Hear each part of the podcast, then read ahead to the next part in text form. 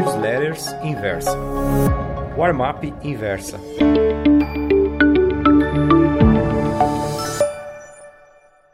Olá, meus amigos. O título da crônica da Warm-up Pro de hoje é A História da Vaca Morta. Havia um secretário de saúde da Prefeitura do Rio de Janeiro que era também um dos maiores acionistas da companhia de cigarros Souza Cruz. Quando a imprensa se deu conta disso, meteu o pau. Como pode o responsável pela saúde do município vender cigarros? Esse era o tipo de indagação que os jornais faziam.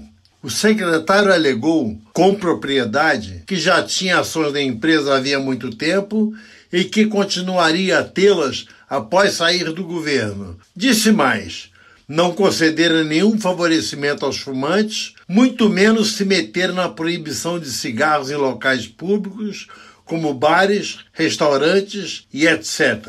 Com os investidores e especuladores em geral, acontece coisa parecida. Já que não lhes cabe mudar os fatos, só resta interpretá-los corretamente e tirar proveito dessa situação. Quando, em 1980, o Iraque invadiu o Irã, a cotação do barril do petróleo disparou. Com liberdade poética, já que se trata de uma ficção, narra o fato na página 309 da edição da inversa do livro Os Mercadores da Noite.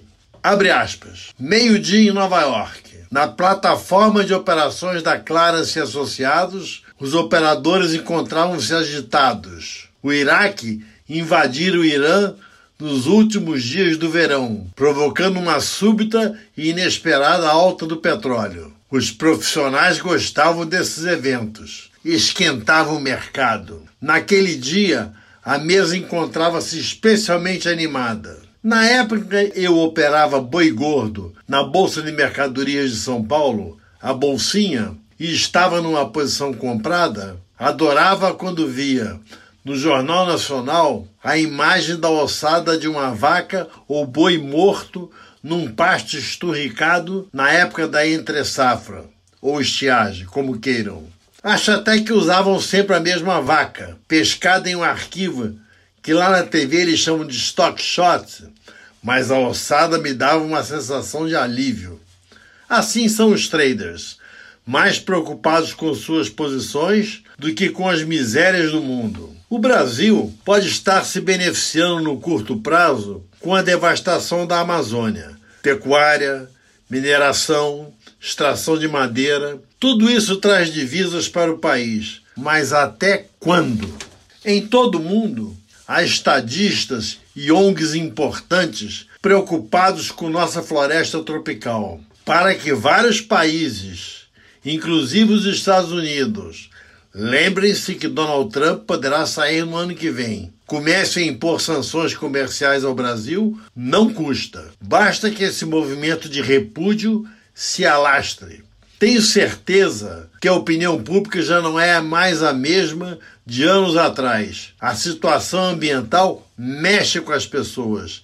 É discutida nas escolas desde o jardim de infância. Um vídeo com uma fila interminável de caminhões com toras retiradas da Amazônia, está viralizando na internet. Esse é o novo cenário.